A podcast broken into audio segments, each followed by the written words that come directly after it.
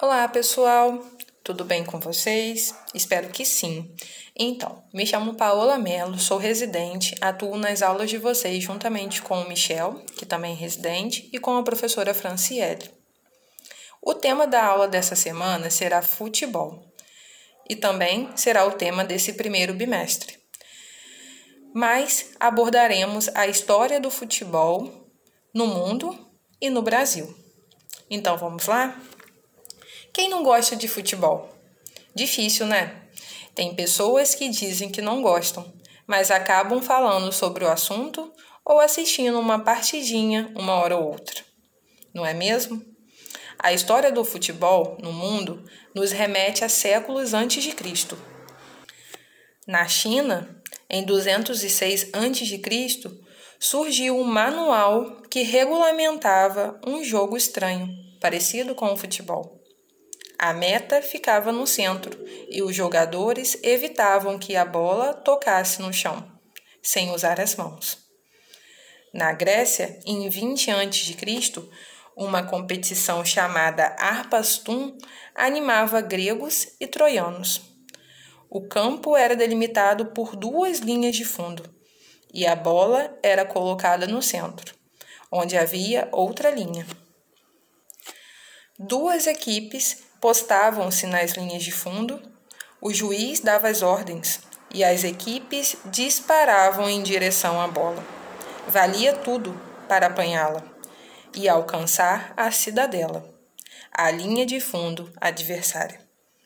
Foi um longo caminho que esta modalidade percorreu, passando pelo México e pela América Central, na qual a bola de borracha era o sol de uma cerimônia sagrada no século XI, durante as guerras medievais. Os homens que lutavam contra tribos adversárias tinham o hábito de, ao capturar um guerreiro de outra tribo, decapitá-lo. Logo após, pegavam a cabeça do indivíduo morto e realizavam um animado e festivo chutes à cabeça. Algo meio bizarro, mas faz parte da história do futebol.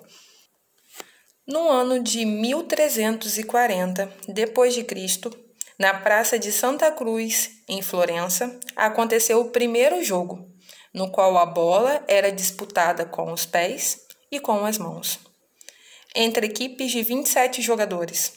A bola era uma capa de couro que protegia uma bexiga cheia de ar.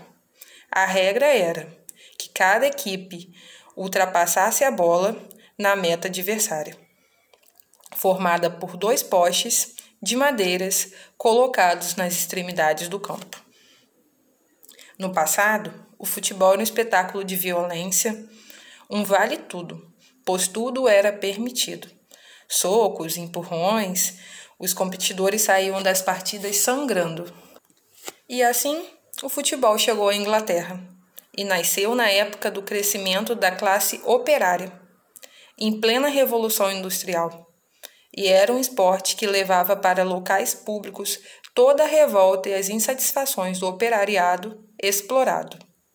Tamanha era a violência que, até a primeira década do século XIX, era proibido pelo Estado inglês. Foi exatamente para controlar as classes mais baixas e a violência do jogo que se impôs regras ao futebol, que se tornou importante e interessante para a elite.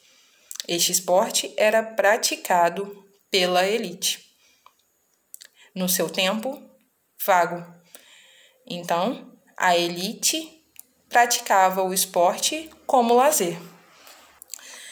Dá para imaginar que o esporte nesta época se tornou algo de rico mesmo, pois começaram a usar tênis. Isso não era a realidade de um pobre.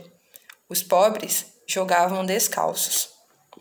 Então, a Inglaterra é considerada o berço do futebol moderno. Tudo começou em 1863, quando duas associações de jogos de bola, o Football Association e o futebol tipo rugby, se separaram, porque os partidários do rugby não aceitavam um jogo em que era proibido segurar a bola com as mão. E isso acabou dando origem à The English Football Association, primeira associação inglesa de futebol. Mas a história do futebol não parou por aí.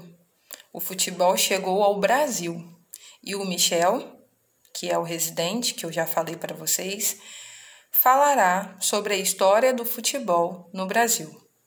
Então, já me despeço de vocês. Até a próxima aula e fiquem bem, se cuidem. E agora é com o Michel.